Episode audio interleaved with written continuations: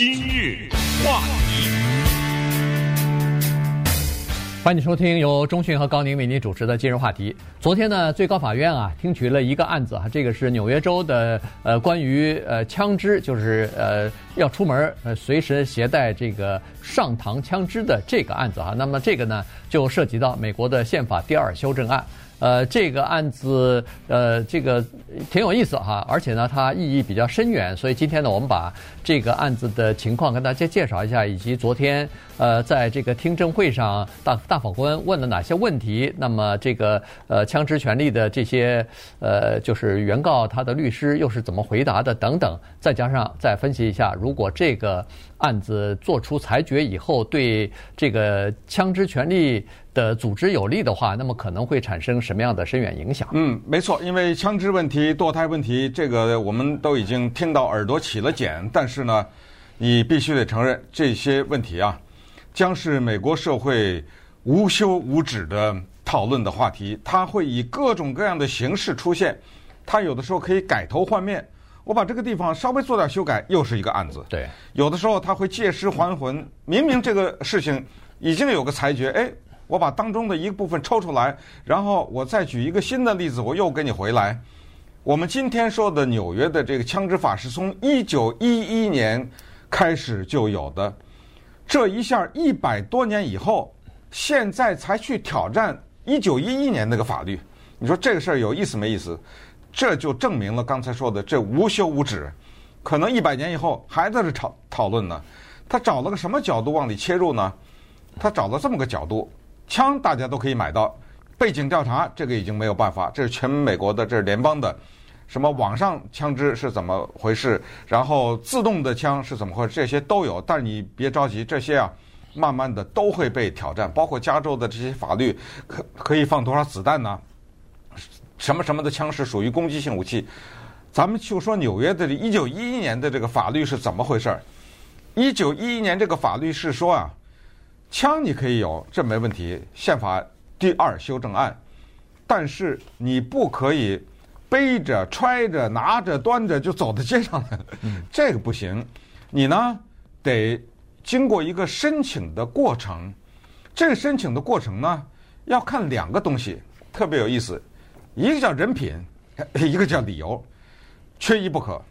所谓人品就是，您是个罪犯就免了吧，对不对？对江洋大盗，尽管从监狱里释放了，你还想扛着枪出来，就免了吧。第二就是正当理由，你凭什么走在街上要拿枪啊？你给我一个正当理由，这两个缺一不可。如果你的理由非常正当，但是你这个人品不行，那也不行。当这两个都合格的时候，啪的一下一下盖章，可以。但是这里有一个条件，这个条件呢？是几乎没有例外，除非你是执法人员，就是这个枪，但必须是隐蔽的，不能扛着。对，不扛着长长枪不行，扛着呃肯定是不行。长枪，你个手枪斜背着行吗？对不对？也不行，你得插在一个腰间呐，或者它有专门那枪套，对不对？在衣服里面，你不能露在外面等等。在纽约州，为什么现在挑战呢？就是这两个男的。一个叫 Robert Nash，一个叫 Brandon Cook，这两个人怎么说呢？说啊，我要申请在公众的场合隐蔽持枪，被拒绝了。你凭什么拒绝我呀？纽约州这样的申请百分之六十五得到批准，怎么到了我这儿就拒绝了呢？Robert Nash 他是这么说的：说我家附近最近连续发生抢劫案，我觉得我不安全。所以我申请一个隐蔽持枪。为了申请这个，我把所有的枪支的课程都上了，而且我上的是那种 advanced 课程，就是什么呢？这就是更深的这种课，我都通过了，我有经验了。我这个构不构成正当理由？你拒绝我了。那个呢，Brandon Cock 也是说我有丰富的持枪的经验，这个证书那个证书上过这个课那个课，为什么拒绝？他们两个被拒绝的理由都是一样。你们理由不充足，不构成持枪这个理由，那么这个时候就有一个组织叫纽约长短枪协会，找到他们来了。顺便说一下，Robert Nash 和 Brandon Cox 都不是这个协会的会员，但是这个协会说我们愿意代表你告，你们要不要？他们说要一千字就得了。嗯，一路上诉，这一路的被驳回，最后就打到了最高法院。对。所以呢，这个你看啊，就是这么一个案子，它但是呢，它有一个全国性的意义。其实呢，呃，在美国的大部分的州里边吧，这至少是四十几个州里边，你出门带枪这件事情呢，没什么太多的困难，因为在那些州基本上不需要申请这个持枪证的，包括什么德州啊什么这些地方哈。但是呢，在美国差不多有。好像有七八个州，我看，呃，每个报道不一样。有的人有的呢是说七个州啊，呃，包括纽约啊、加州啊什么的，呃，也有的人说是八个州。但是就是这八个就把华盛顿 D.C. 给算进去啊，对，也可能、嗯、就是就是这七八个州或者是呃加上 D 呃 D.C. 啊，他们是对持枪是有限制的。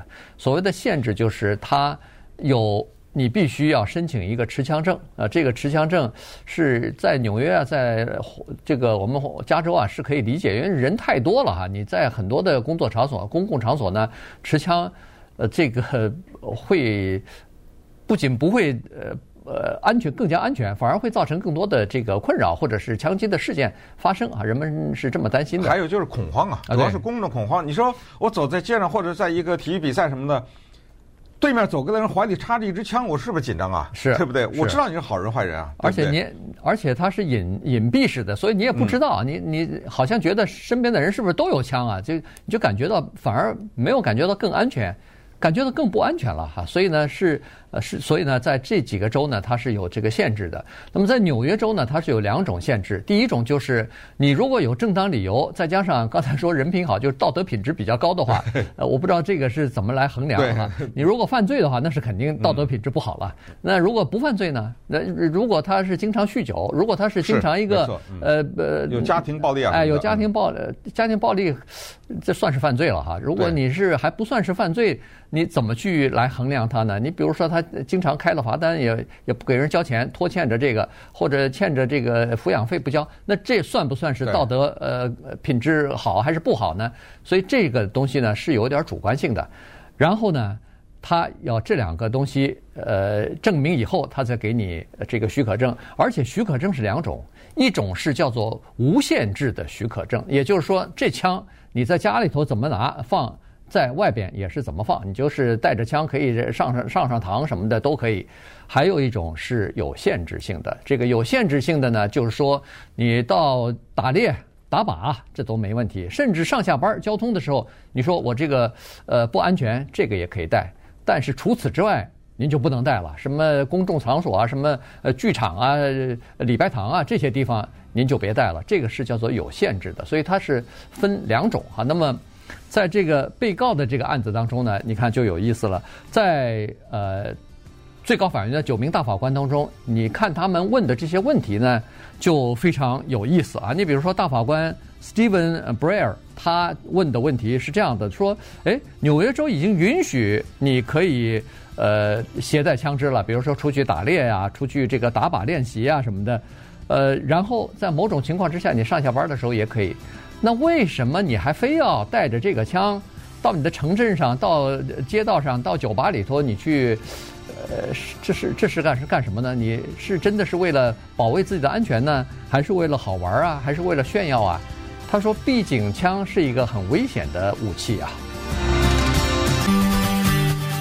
今日话题。欢迎继续收听由钟学和高宁为您主持的今日话题。这段时间跟大家讲的呢是最高法院啊，现在正在听一个这个听呃听证吧，举行听证会一个案子哈，就涉及到呃这个武器的问题哈，枪支管理管制的问题，呃就是宪法的第二修正案。那么刚才说过了，是纽约的两个人呢，持枪者呢，呃把这个呃纽约政府的这个法令啊给告到法庭上去了啊。那么现在官司一直打到最高法院。刚才说了，这个大法官在听证的时候，当然就要问一些问题了哈。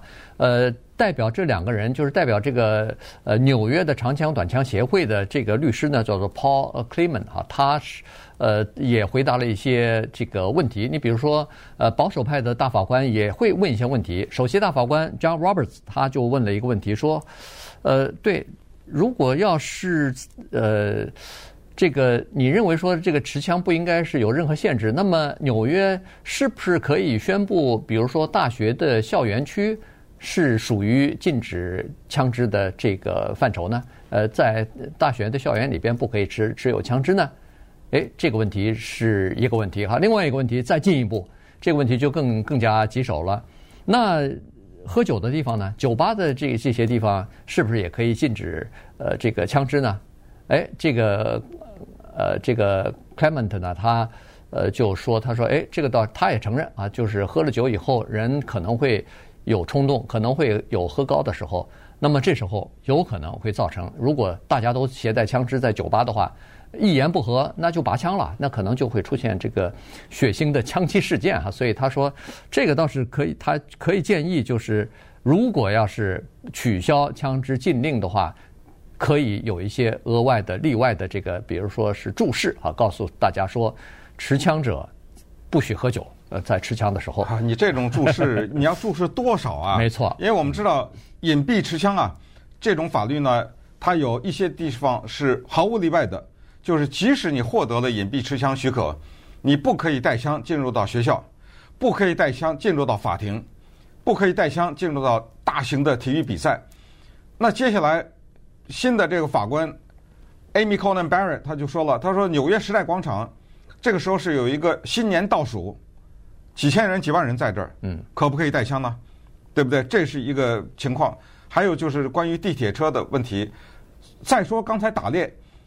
Robert Nash 和 Brandon Cox 这两个人，他们去申请隐蔽持枪被拒绝，但是他们两个人分别都被批准了，可以去打猎和打靶。在这个过程当中，你可以隐蔽持枪去。在这个问题上，我们看到两点，就是尽管你有枪可以放在家里，但是你去打猎的话，你可能还是得申请一个。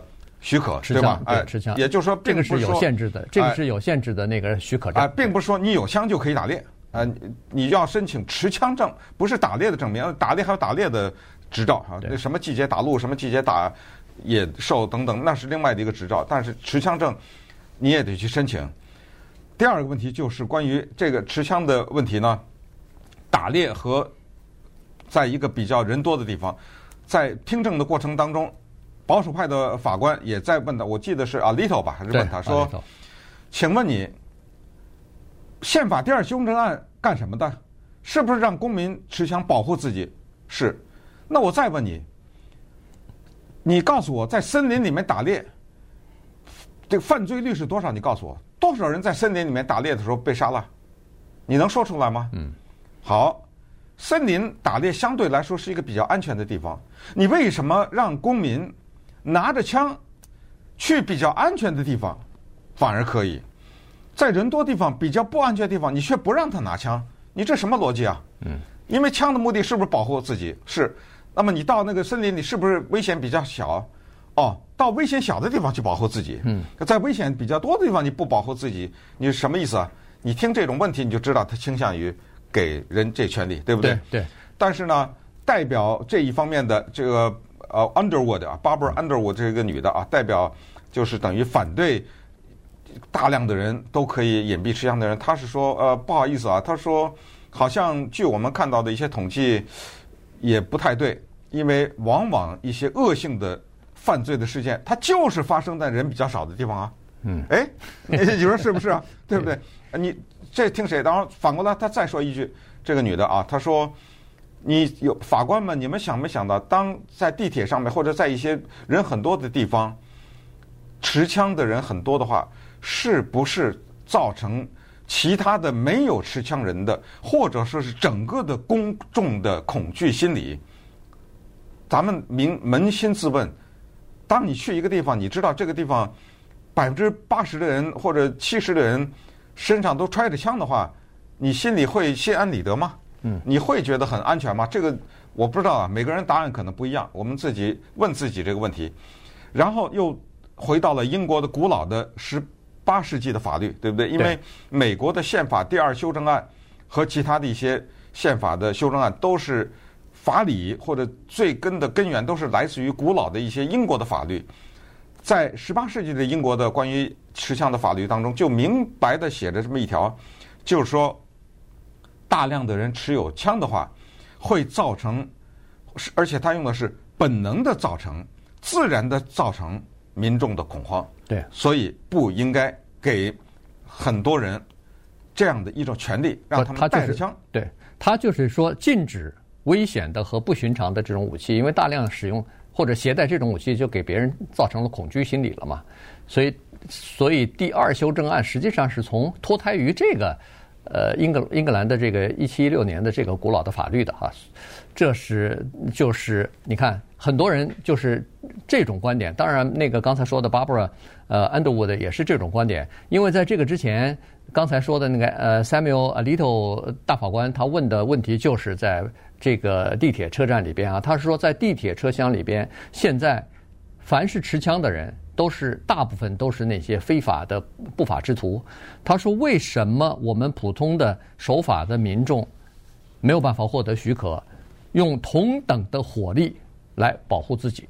他就是用这个话。